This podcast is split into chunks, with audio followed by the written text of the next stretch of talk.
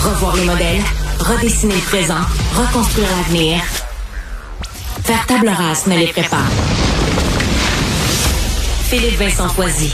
Collègues du bureau d'enquête Journal de Montréal ont eu le bilan annuel de la police de Montréal, du SPVM, qui va être publié dans une semaine. Quand on regarde les chiffres, c'est assez impressionnant. on a l'impression, des fois, en lisant les journaux, il y en a plus de crimes? Et là, on a les chiffres.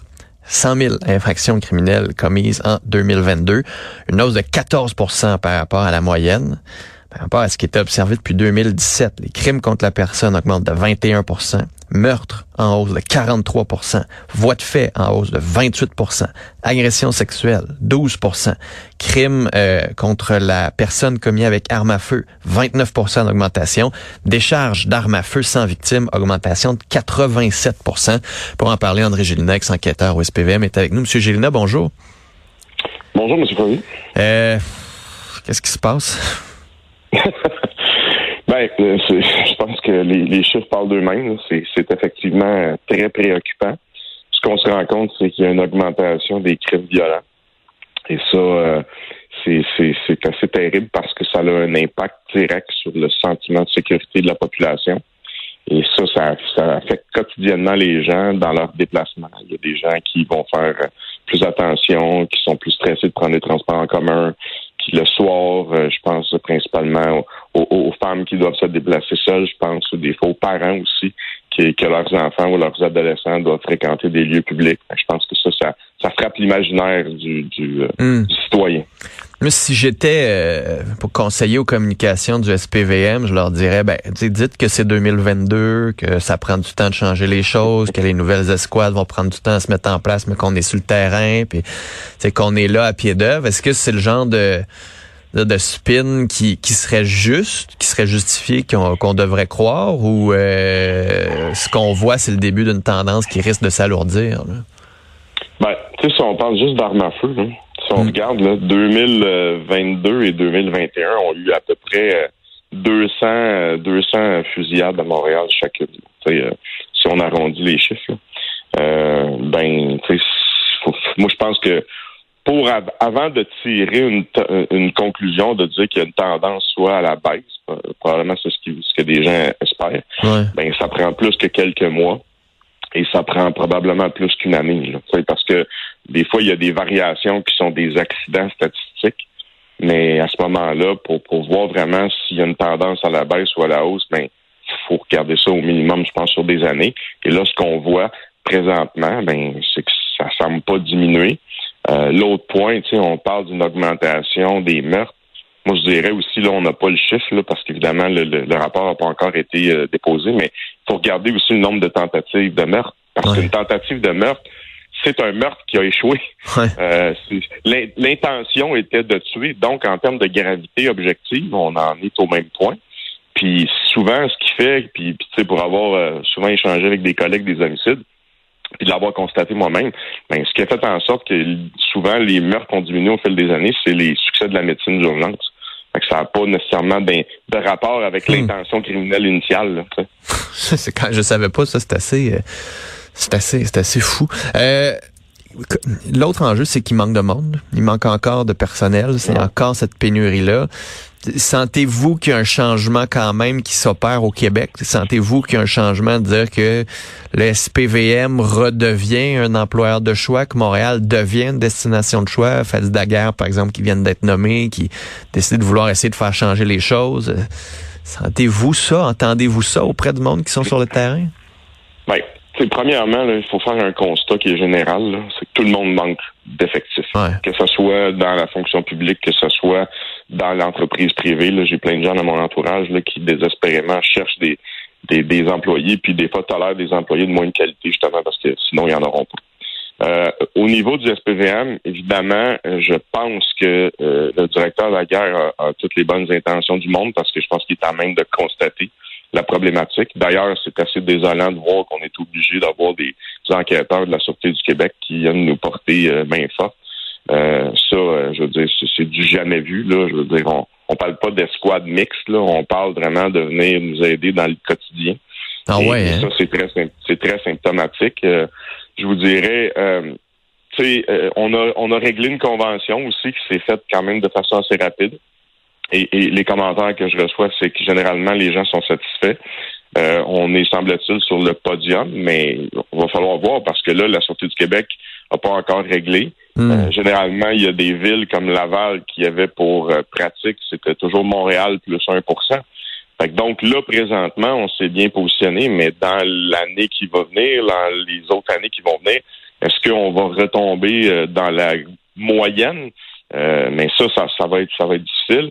L'autre point, euh, évidemment, c'est tout ce qui touche la politique au niveau des groupes de pression. Parce que quand on parle de rétention de personnel et de recrutement, ben, ça touche directement la motivation des gens. Et lorsqu'il y a des groupes qui s'acharnent sur la police, qui veulent toujours euh, développer un réflexe de profilage racial ou de racisme systémique lorsque l'utilisation de la force ou il y a des interventions sur certaines personnes, bien évidemment, ça a un impact sur les policiers. Et, le policier qui a le choix entre, euh, je dirais, travailler dans un environnement plus favorable qui est aussi moins dangereux, on le regarde avec le nombre de fusillades, ben des fois, va se dire, j'ai-tu vraiment envie de me faire filmer? de me ramasser à des ontologies et, et d'être vilipendé sur la place publique, ben en même temps, tu sais, là-dessus, s'il n'y a pas de problème, est-ce que...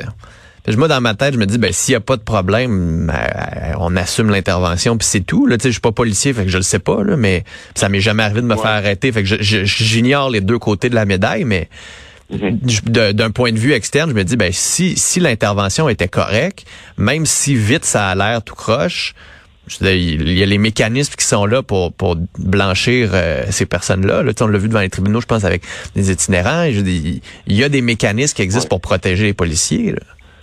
Mais oui, ça, vous avez raison. Mais le problème, c'est que ça mine le moral. Prenez l'exemple de l'histoire hmm. Camara. Bon, l'histoire Camara, on, on, on, la racontera pas à nouveau, mais en bout de ligne, on, se souvient qu'il y a des politiciens, dont la mairesse, qui avait sorti sur la place publique, qui avait pratiquement euh, pourfendu ses policiers, qui avait laissé présager qu'elle tirait déjà ses conclusions. Mais par la suite, lorsqu'il y a eu l'enquête du juge Dion, ben, il n'y a personne qui a été trouvé fautif, il n'y a personne qui a fait preuve de, de, de, profilage racial, mais le mal est fait. Hmm. Et, et malheureusement, ces groupes qui sont minoritaires-là sont très vocaux et, ne représente pas nécessairement la, grande majorité. Le dernier sondage des Gilets jaunes dans le Journal de Montréal disait que 80% des gens étaient satisfaits de la police. Mais évidemment, c'est pas ces gens-là qui vont aller manifester, qui vont faire, qui vont faire du bras sur les, médias sociaux, mais n'empêche que ça a un impact sur plusieurs policiers, pas sur l'ensemble des policiers, mais plusieurs policiers. La pression médiatique de se faire filmer. Je veux dire, on, on a qu'à se souvenir récemment, ça m'a fait sourire, j'entendais une professeure qui, qui suite à la, le, scandale de la, professeure qui criait après les enfants qui avaient été enregistrés. Et là, il y a une professeure qui disait, ça a-tu du bon sens, on va-tu finir par se faire filmer dans nos classes? Ben, ça, c'est le quotidien des policiers à Montréal. Hmm. Il n'y a pas grand monde dans la société qui a une caméra en arrière de, du dos et, qui se fait filmer parce qu'aujourd'hui, avec le téléphone cellulaire, tout le monde peut se transformer pratiquement en journaliste, mais avec sa perspective et seulement le bout qui fait son affaire de diffuser. Hmm. puis, juste en terminant, pensez-vous qu'au cours des prochaines années, il va falloir s'attaquer à des crimes, puis je vais mettre entre guillemets, moins graves. Tu sais, des, les vols d'auto, la petite fraude en ligne, ces petites affaires-là qui vite ont l'air, bah regarde, faites voler euh, son vélo, euh, réclame-le aux assurances, sérieux, arrête de nous écœurer avec ça. Mais quand tu vois que c'est ce petit argent-là qui circule, qui qui amène une nouvelle, je sais pas moi, quasiment culture du crime, je trouve qu'on n'a pas assez d'effectifs pour ça, mais est-ce qu'il va falloir qu'on y fasse plus attention? Ben oui, parce que collectivement, ça nous coûte de l'argent. Euh, vous savez, lorsqu'on se fait voler un vélo puis qu'on réclame aux assurances, lorsqu'on se fait frauder, on se fait voler un véhicule, ben ultimement, euh, les compagnies d'assurance ne sont pas perdantes. En fait, c'est nous qui collectivement euh, qui, qui, qui, payons avec la, la, caisse commune qui est le principe des assurances. L'autre point aussi, tu sais, on a moins abordé, mais toutes les fusillades puis la crise des armes à feu, là, ce qui est important de comprendre, c'est qu'on a un gouvernement fédéral qui est totalement en dichotomie avec la réalité actuelle.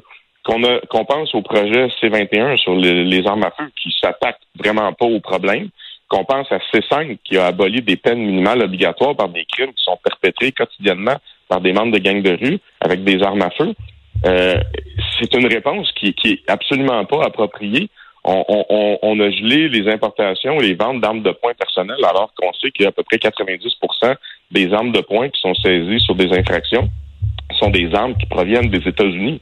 Donc, ça n'aura absolument aucun impact. Ce hmm. sont des projets de loi idéologiques qui ciblent des tireurs sportifs, des chasseurs, des possesseurs d'armes à feu, mais je veux dire, outre, outre la réaction émotive puis l'idéologie, ben si on regarde pragmatiquement les chiffres, on se rend compte que ça n'aura pas d'impact. Puis l'éléphant dans la pièce, évidemment, c'est la frontière et certains Mm. territoires où est-ce que la loi ne s'applique pas comme ailleurs. Fait que ça aussi, les, les criminels en font une lecture et, et développent une arrogance parce qu'ils se disent ça n'a pas de bon sens. Ben, en fait, Ils profitent, excellent. profitent de l'aveuglement volontaire des, Ben, des ben, politiciens. Là. Et, Ouais. et- et de l'idéologie qui, malheureusement, devrait laisser place au pragmatisme et, et laisser de côté les émotions. André Gélina, merci euh, beaucoup d'avoir été là. Au plaisir de vous reparler. là. Euh, au plaisir. Salut. Toujours un plaisir. Bye bye.